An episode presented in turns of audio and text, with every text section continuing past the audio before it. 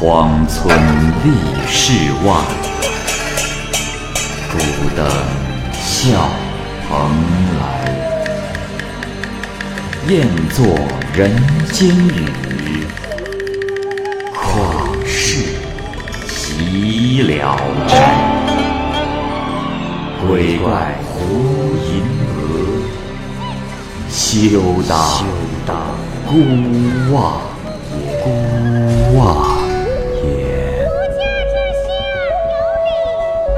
白话《聊斋故事》。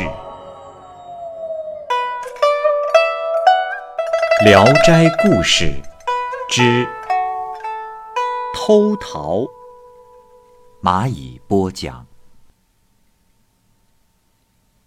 儿时啊，有一次去参加府考，正赶上春节。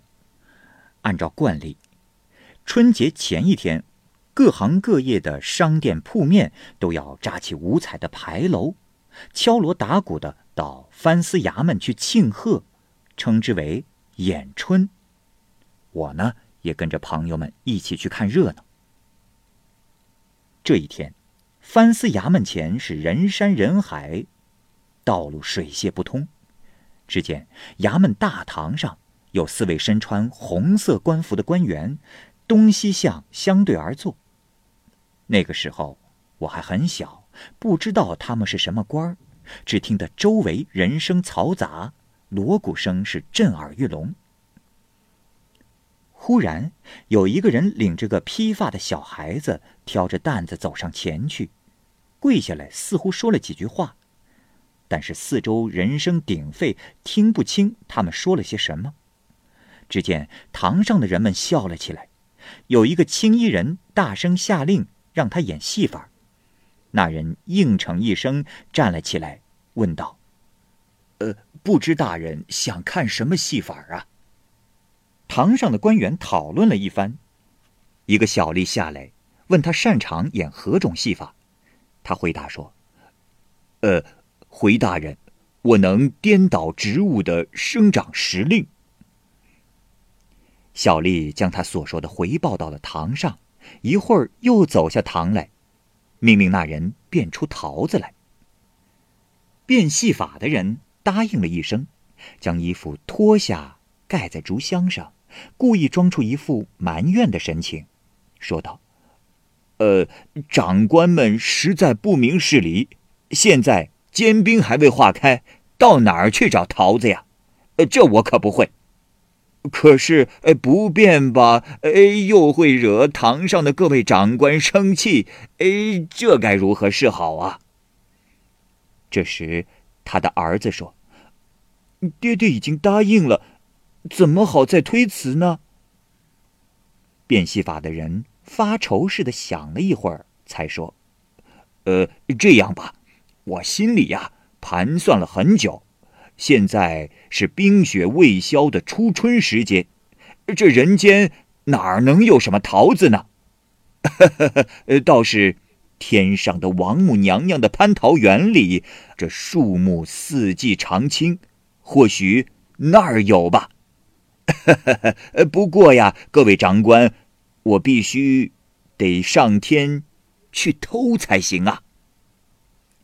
这时，他儿子说：“啊，爹爹，那能靠着台阶爬上天去吗？”变戏法的人回答说。呃，请大家看我的法术。于是他打开竹箱，拿出了一卷绳子，大约有几十丈长，将绳子的一端理出来，往天上一抛，这绳子竟悬在了空中，好像是挂在了什么东西上。片刻之后啊，这绳子是越抛越高，逐渐深入到了高空的云朵里去了。而他手中的绳子也放到了头。这时候，他叫他的儿子过来，说道：“儿啊，呃，为父我现在年老力衰，身体也十分的笨重，这绳子我是爬不上去了，还得你走一趟啊。”说着，就把绳子交给了孩子。来。儿，你呀就顺着这个绳子往上爬啊。”儿子接过了绳子，却面露难色，埋怨道：“说，呃，爹爹，你也太糊涂了！这么细的绳子，要让我攀着它，爬上万丈的高天吗？要是爬到中间，那个绳子断了，爹爹，你恐怕连我的尸骨都找不到了。”父亲有扶拍哄劝着他说道。呃，儿啊，呃，刚才我已经失口答应了各位，现在后悔也来不及呀。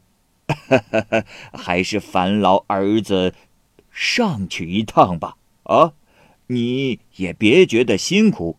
若是能将桃子偷下来，这长官呐，一定给你上百两的银子呢。我呀。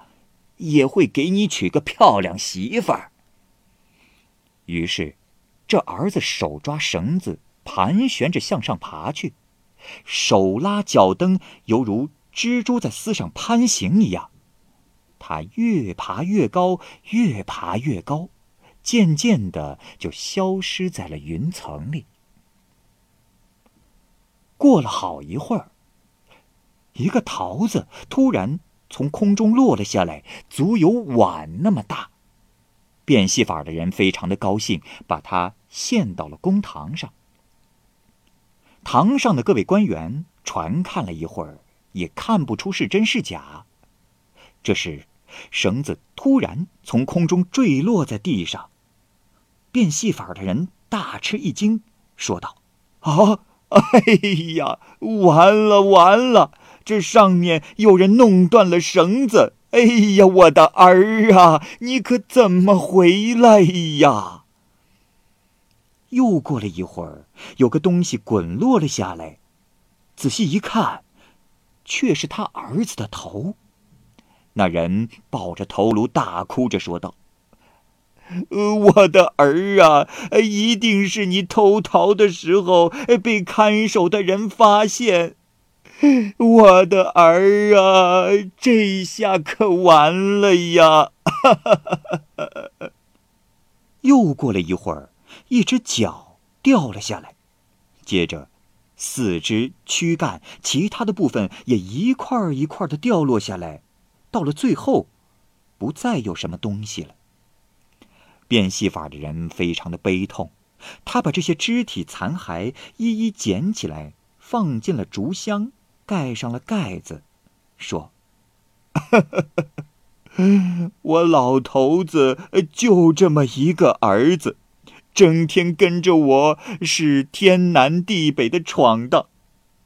今天却听从了长官的命令去偷桃子，居然落到了这么个下场，我得背回去把他给埋掉。”于是。他又来到了堂上，跪下，说道：“各位长官，为了这桃子，却让我儿子丢掉了性命。长官们要是可怜小的，就请资助小人，安葬了他吧。小人哎，就是死了，也会报答各位呀。”几个坐在堂上的官员。都很害怕，就纷纷拿出银两赏他。变戏法的人接过来，就缠在了腰上，然后拍拍竹箱，唤道：“儿啊，儿啊，还不出来谢赏？要等到什么时候啊？”话音刚落，一个头发蓬乱的小孩子用头顶开了竹箱盖子，爬了出来，朝着北面大堂上的官员跪下叩头。这人正是他的儿子，因为这个变戏法的人法术十分的奇异，所以我直到现在也没忘记这件事情。后来听说白莲教能教人变这样的戏法，不免想起那父子俩，难道是白莲教的后世徒众？